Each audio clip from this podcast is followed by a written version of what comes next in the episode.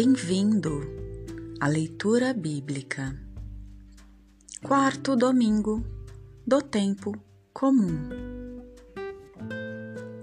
Deuteronômio, capítulo 18, versículo 15 ao 20. Profetas em vez de magia.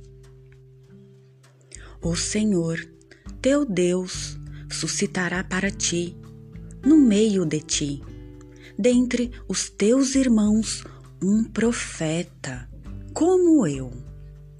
A ele darás ouvido.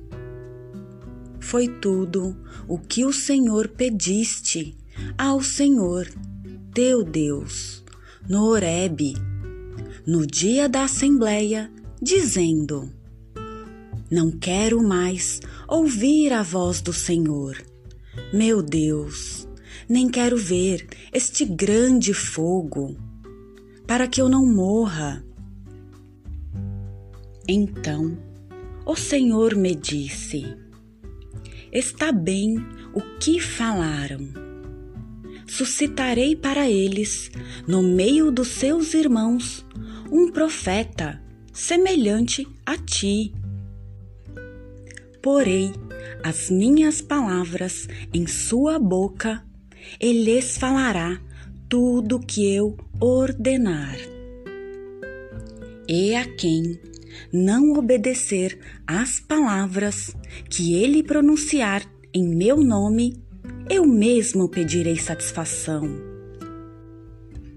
Mas o profeta que ousar falar em meu nome alguma coisa que não lhe mandei falar, ou que falar em nome de outros deuses, esse profeta será morto. Coríntios 1, capítulo 7, versículo 32 ao 35. Os não casados e os noivos. Eu gostaria de que estivesseis livres de preocupações. O homem não casado preocupa-se com as coisas do Senhor e como agradar ao Senhor. O casado preocupa-se com as coisas do mundo e procura agradar a mulher e assim fica dividido. No mesmo modo, a mulher não casada e a virgem preocupam-se com as coisas do Senhor e procuram ser santas de corpo e espírito. A mulher casada, porém, preocupa-se com as coisas do mundo e como agradar ao marido. Digo isso para o vosso próprio bem, e não para vos amar um laço, mas para que vivais de modo honesto e sirvais constantemente ao Senhor, sem distrações.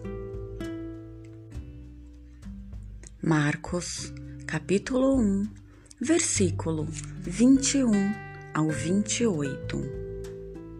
Na sinagoga de Cafarnaum. Entraram em Cafarnaum. Imediatamente no sábado, Jesus entrou na sinagoga e ensinava. Ficaram maravilhados com seu ensinamento pois ele os ensinava como quem tem autoridade, não como os escribas. Logo em seguida apareceu na sinagoga deles um homem com um espírito impuro. Ele gritou: Que queres de nós, Jesus Nazareno? Vieste para nos arruinar? Eu sei quem tu és, o Santo Deus. Jesus, porém, o repreendeu. Cala-te, sai dele.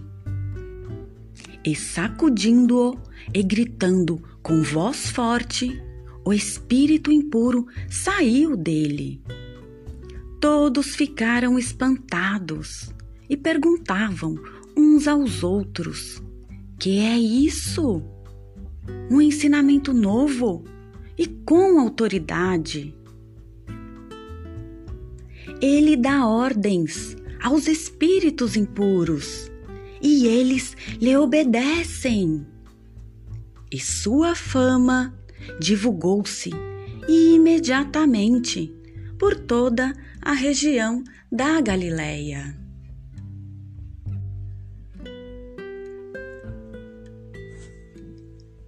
Obrigada por acompanhar a leitura bíblica e ouvir a mensagem que a Bíblia nos trouxe no dia de hoje.